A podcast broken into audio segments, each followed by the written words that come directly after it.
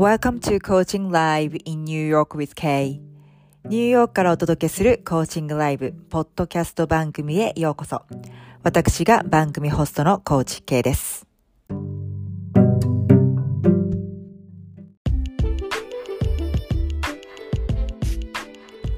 Hi everyone, thanks for tuning in today. I just wanted to say hi and quickly introduce myself as well as what my podcast program is about.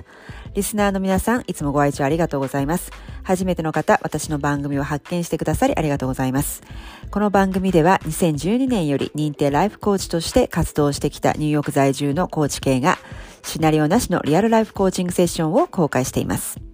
あなたにコーチングを身近に感じていただき、セッションを通してあなたが自分とつながって、本来の自分と一致しながら目覚めた人生を送れるよう願いを込めて番組作りをしています。ソロエピソードでは、今までと同じやり方で頑張ることに限界を感じているバリキャリ女性が目覚めていくことで想定外の人生を想像していけるヒントとなるようなお話をしたり、ブレイクスルーが起こる読書、目覚めが起こる読書というテーマで私の人生を変えた本が教えてくれた学びをシェアしています。時にはゲストもお呼びして皆さんのお悩み解決のヒントや前へ進む勇気となるようなお話もお伺いしております。スピリチュアルを現実世界に落とし込み、ブレイクスルーを起こす方法をロジカルにわかりやすくお伝えしています。ニューヨーク発形式、軽やか、人生、ゲームコーチングでスピリチュアルを日常化することによって、目標を追い続けるだけの人生から、ゲームのように夢中に楽しめる人生へとパラレルシフトしていけます。実際にスピリチュアルを日常化してブレイクスルーを起こすオリジナルのゲームを作ってみたい方、一度無料相談までお越しください。無料相談の申し込み、または番組についてのお問い合わせ、リクエストは概要欄に載せております。各リンク、またはインスタグラムアカウントの DM までご連絡ください。インスタグラムまだの方はぜひフォローしてくださいね。k.saito.coaching kay.saito.coaching です。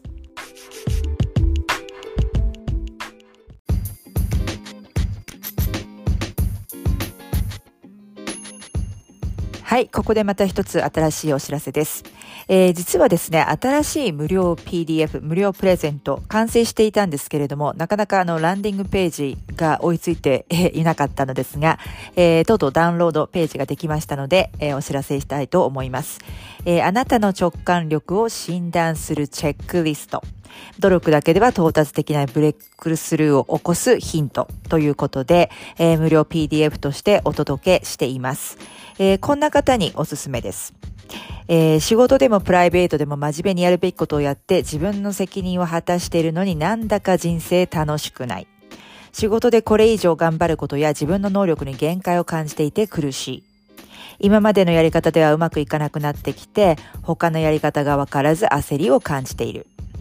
人間関係で同じような問題が繰り返し起こるけれども、原因がわからずもやもや。目標を追いかける、追い続けるだけの人生はなんだか違う気がしてきたが、それ以外に何があるのかわからず虚無感に襲われる。えー、このようにいくら頑張っても行き詰まりを抜けることが難しいと感じている人がブレイクスルーを起こすためのヒントをお伝えしています。えー、このチェックリストであなたの直感力が診断でき、そのチェックのついた数によってブレイクスルーを起こすためのヒントが得られるようになっております。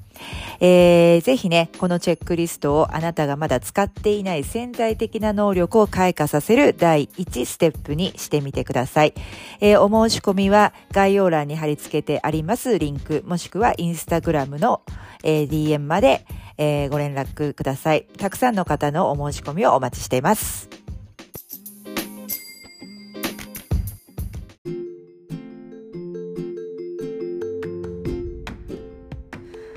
Hi everyone, welcome back to my podcast, Coaching Live in New York with Kay. Today we're going to dive into a big thing, awakening, that is. Many people started talking about it about a few years ago, and I'm often talking about it. But what is it exactly? Can you define what is? I will break it down to three easy to understand how it's like being awakened. Then, what's so good about being awakened? You may be thinking that it's not so big deal. Guess what? It is a big deal. It's a superpower that you may not yet have tapped into はい、皆さんこんにちは。今日はですね、ちょっと前にはなるんですけれども、この春かな、えー、ぐらいにインスタグラムのライブでお話しした内容をお届けしたいと思います。えー、私にしては珍しくね、短めのライブだったんですけれども、目覚めとは結局何ぞやということですね。そして目覚めると結局何がいいのっていうことを、えー、分かりやすくまとめたお話になっております、えー、最後まで聞いていただくことによって、この3つのね、分かりやすいその目覚めの状態というのと、そして目覚めると究極どんなベネフィットがえー、皆さんに起こるのか、皆さんにあるのかっていうことが、えー、わかります。私自身のね、例の いつものわかりやすい自分の実際の現実世界の中での気づき、えー、などを踏まえてお話をしているのでわかりやすいかと思います。えー、まあ、ある程度ね、本当に私の、おまあ、お客様っていうのは今までこう、頑張ってね、えー、努力してきた、えー、方たち、そして目標をある程度こう達成してきた方たちっていうのが、えー、比較的多いんですけれども、やはりね、あの、ある程度行くと、ある、あるところ、あるレベルまで行ってしまうと、そこから先っていうのが、やっぱり皆さんつまずくというか、なかなか見えなくなってきたら、逆に見えすぎて、そこに行き着く先、えー、が見えすぎて分かりすぎててつまらないっていう方とかあるんですけれども、これ今までのやり方だとちょっと、先が見えてるよね。えー、ちょっとこれ以上頑張れないよね。っていう場合、じゃあ何が必要なのかっていうと、この目覚めのパワーなんですよね。これスーパーパワーというかもしれないし、他の言い方でもいいんですけれども、やっぱり何か今までと違ったアプローチが必要である。で、そこでこの目覚めの状態であるということがキーになってくると思います。そして皆さんにブレイクスルーを起こす流れを持ってきてくれると思いますので、皆さんも一緒に目覚めていきましょう。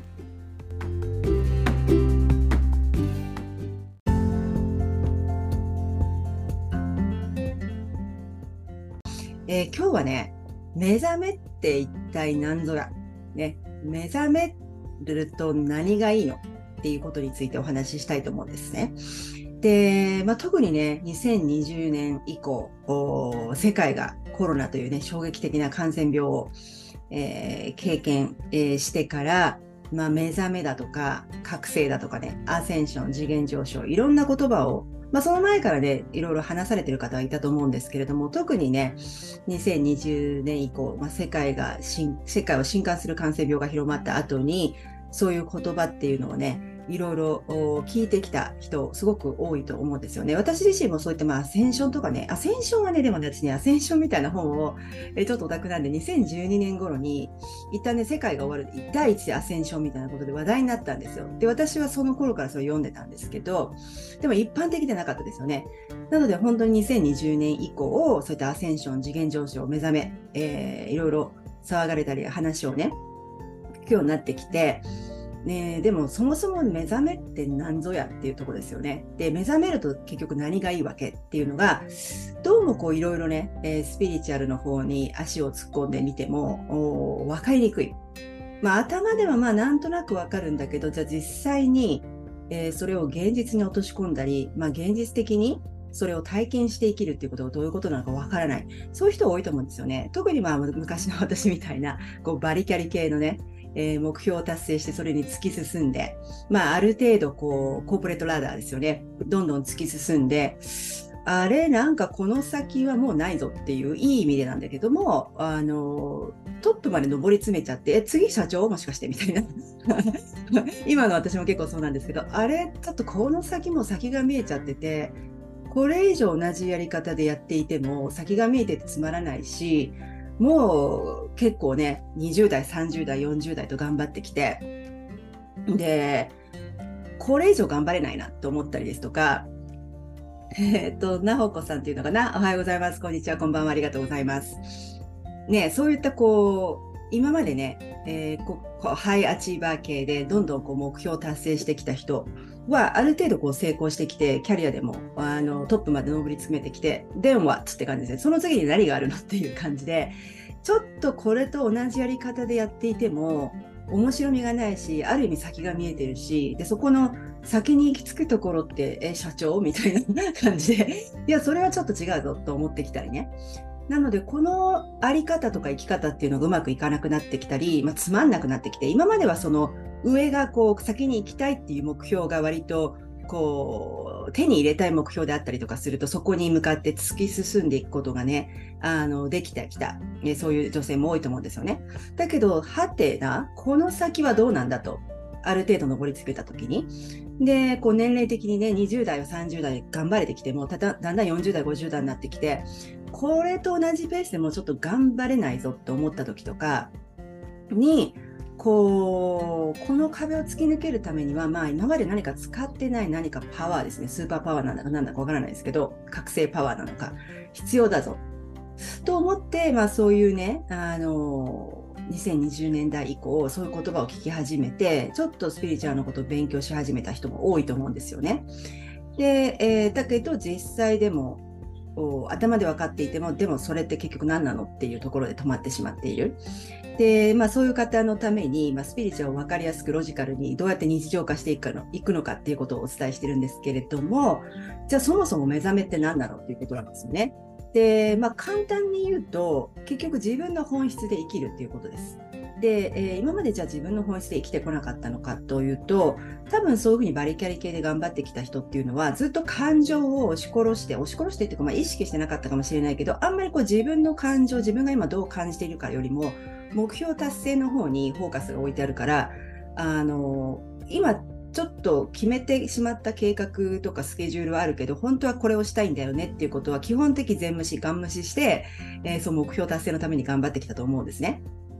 でそうするそういうのそういう生き方っていうのは結局自分の本質自分がどう感じているか自分が何をするとワクワクするのか楽しいのかっていうのを無視してやってきてるのでだんだんそういう生き方をしてると分かんなくなってくるんですよ自分のことが。で結局こう自分とつながらないつながらずに表面的に見える、えー、要は世間体とか周りの人から見る評価っていうのはものすごい成功してる人に見えるんだけど自分の中に何かが欠けているこうちょっとぽっかり穴が開いたようなでもそれって何なんだろうっていうね。だからそれって結局自分の本質で生きてないってことなんですよ。で、えー、っとこの間のライブでもちょっとお話ししたしましたし最近ちょっとリールも撮ってまだ上げてないんですけど結局ね目覚めっていうのはえー、もうちょっと具体的に言うと自分の本質で生きるつまりは1つ目は一喜一憂しなくなるってことなんですよね。で、えー、目標達成型で生きてきた人っていうのはあの達成すれば上がって達成しないと下がるってこう一喜一憂ですよね。そうじゃなくても何かあの周りの評価によって自分の価値を決めていたりですとか周りから何か褒められたりとかすると嬉しくなったり、えー、評価されないとがっかりしたりとかそういう一喜一憂ですよね。まあ、それ以外にもいろいろあると思うんですけれどもおそれをしなくなるっていうのが目覚めの目覚めるっていうことです。えー、いちいち人の周りの人の意見とか起こっている事象とか、えー、社会情勢とかねいろいろあると思うんですけどそれによって影響されなくなるぶれなくなるってことですね一喜一憂もう一喜一憂の生き方ってまあ、それを人間らしいという人もいるかもしれないですけれども、私たちの本質は人間じゃないですからね。愛と光なので。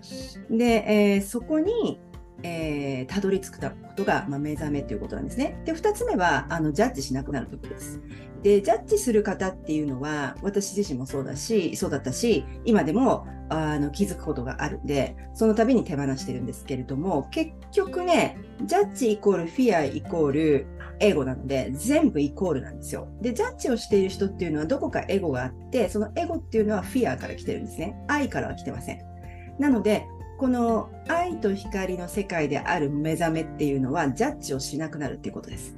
で、3つ目が、あの自分の世界は自分で作っているということを本当の意味でもう体で腑に落とさせるということですね。今では、今までは、まあ多くの方がそうだと思うんですけど、あの、この人が、あの人がああ言ったから、こういうふうに社会、えー、会社が評価して、評価してくれなかったからとか、まあね、あの、パートナーが、親が、子供が、上司が、えー、会社が、えー、社会が、政治が、国がっていうふうに、あの周りの自分以外のもののどうああだこうだ言ってどうこうしようとしても絶対現実って変わらない。それは皆さんあの頭では分かってると思うんですよ。それ経験してるしね。でそういう文句言ったところで全く現実は自分が変わらない限り変わらない変わらないじゃないですか。でもそこの外の方に文句を言っている不平不満を言っているってことは自分が自分の世界を作っているっていう本当にパワフルな存在であるということを放棄している状態なんですよね。で、だからそのパワーを自分に戻取り戻すということで自分の世界は自分で作っているということをちゃんと体現していく。体感していく、腑に落ちていく。これが目覚めるということです。このいろいろ多分言い方があると思うんだけど、その目覚めって一体何なのっていうと、それが普通、それが当たり前になっている世界が目覚めの世界です。で、そこをみんなで目指していこうよっていうことなんですよね。じゃあ、あの、目覚めると結局何がいいのっていうことですけど、一言で言うと苦しみがなくなります。皆さんが苦しんでいる理由っていうのはこの3つですよね。人いちいち周りの事象、人が言ったことに一喜一憂してる。これ苦しみを生みますよね。で、ジャッジしてるっていうことは、これも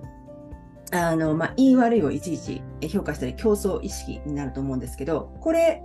えー、結局、目覚めの世界っていうのは、あの、ワンネスの世界なので、こう分離ですよね。ジャッジっていうのは分離の世界なんですよ。自分と me versus you, me, me and them みたいな感じで、自分と自分以外っていう考え方自体が眠りなんですよね。目覚めの反対は眠りです。で、私たちは爆睡してきました。いわゆる so-called 爆睡。ディープスリープですね。で、私も爆睡してました、ずっと。だけど、だんだんあれ？ちょっとこれ違うんじゃないかって気づいて、だんだんこう、世界中の人たちが少しずつ目覚め始めてきているんですよ。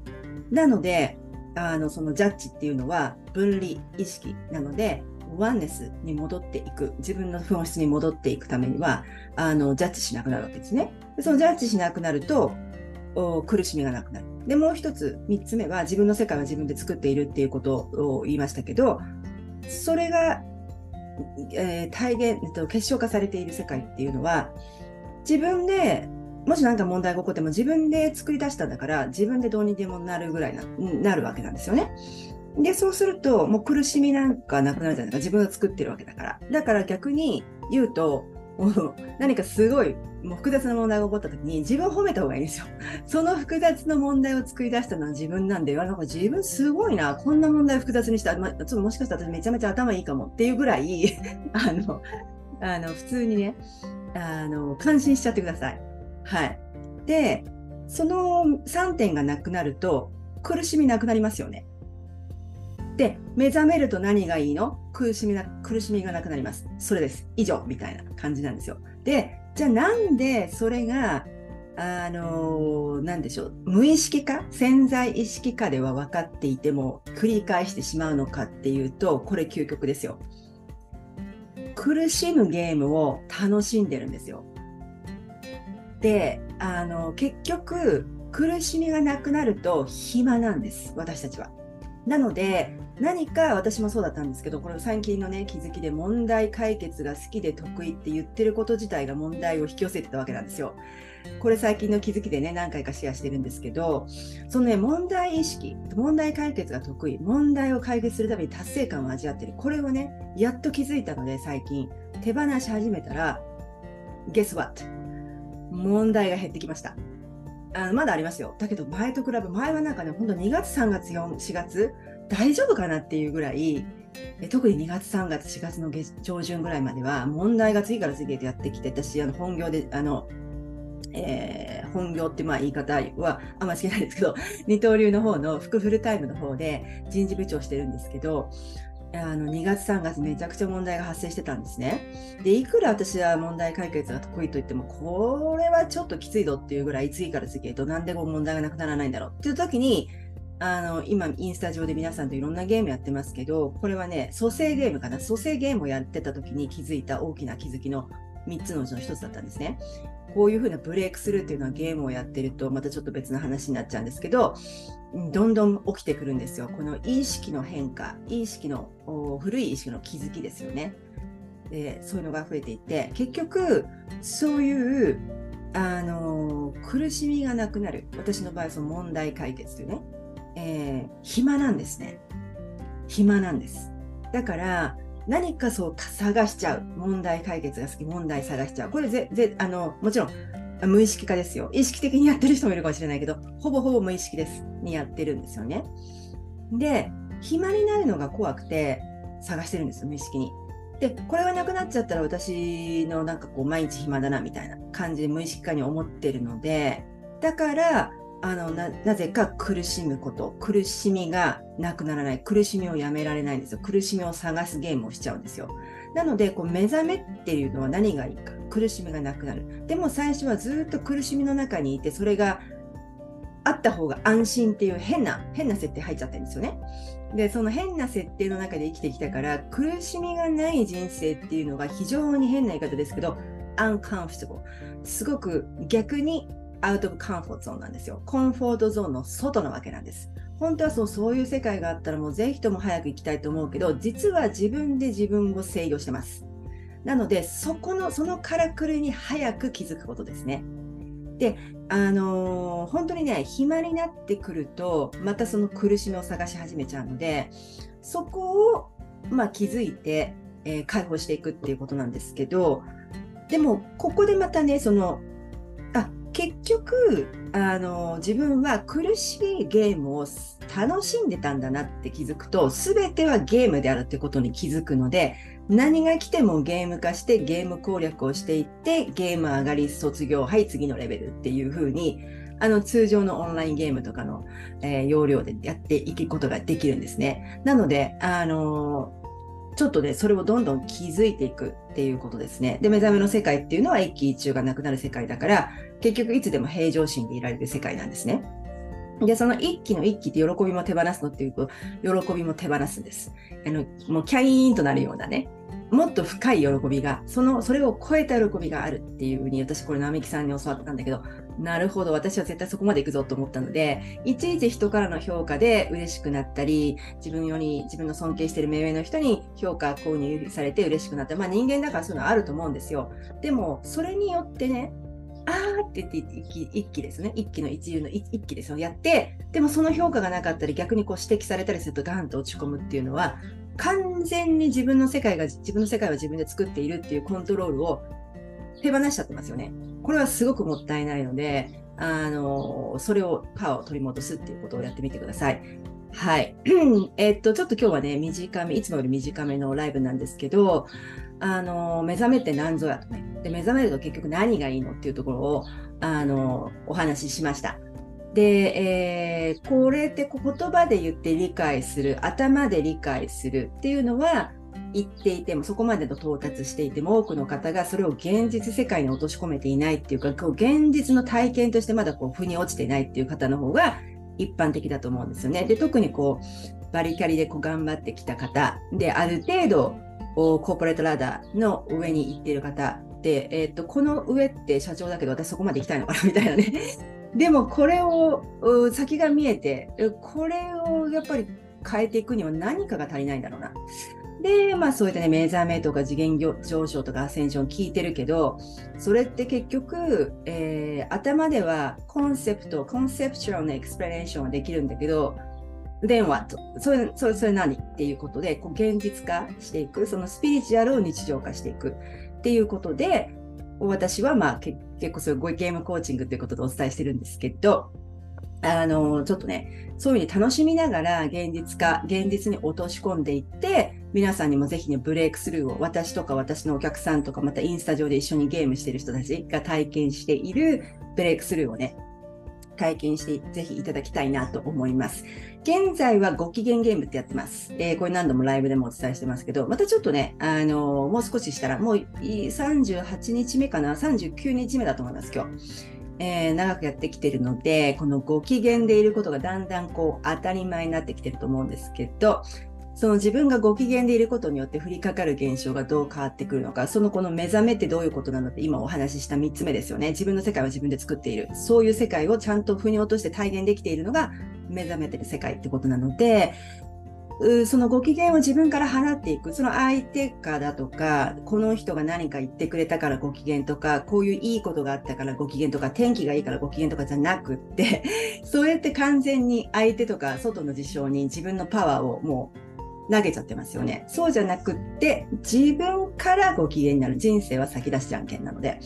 っていうことを実験してるので、あのー、もしね、えー、やってみたいっていう方は、あの、DM ください。で、今ね、あの、アーカイブ、ライブのアーカイブでも、ライブ中でもコメントしていただいた方無料プレゼントをしたり、えー、私が、あの、グループコーチングでやった時のワーク、えー、ワークシートなんかもちょっとプレゼントをさせていただきたいと思うので、もしね、ご質問、コメントあったらぜひしていただけたら嬉しいです。はい、今日立ち寄っていただきたいただいた方ありがとうございました。えー、またね、あの、コメントあれば、あアーカイブの方で残していただければ幸いです。えー、それでは一緒に、えー、目覚めていきましょう、えー、今日はありがとうございました、えニューヨークからお届けしましたライフコーチの K でした。それではまたお会いしましょう。失礼いたします。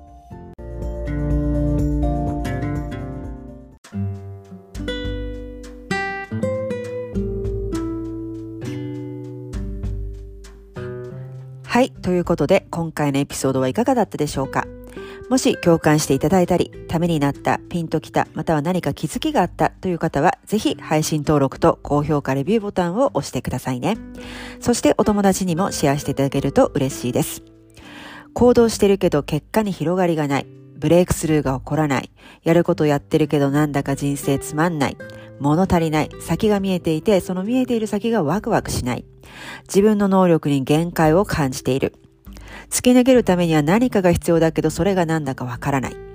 目標を追い続けるだけの人生はなんだか違う気がしてきたけども、それ以外に何があるのかわからない、などなど、そんな方々がスピリチュアルを現実世界に落とし込み、ブレイクスルーを起こすサポートをしています。スピリチュアルは実は特別な能力でなく、誰でも身につけられる実用的なスキルです。スピリチュアルを日常化できた時、ブレイクスルーが起こります。今まで引き寄せや手放し、瞑想などスピリチュアルを少し試したけど効果がなかった、腑に落ちなかったという人でも無理なく日常生活に落とし込んで楽しく習慣化する方法があります。その方法を知りたい方、一度無料相談までお越しください。申し込みは番組の概要欄にリンクを載せておりますので、ぜひそちらをご覧ください。また、あなたの直感力が診断できるチェックリストを無料プレゼントしています。チェックがついた数によってブレイクスルーを起こすヒントをお伝えしています。概要欄からぜひダウンロードしてみてくださいね。インスタグラムまだの方は k.saito.coaching までぜひフォローをお願いします。それではまた、ポッドキャストでお会いいたしましょう。コーチ K でした。Thank you for stopping by and sticking till the end of the show today. I hope you really enjoyed today's episode and come back and see me again in another episode. I can't wait to see you then. Bye.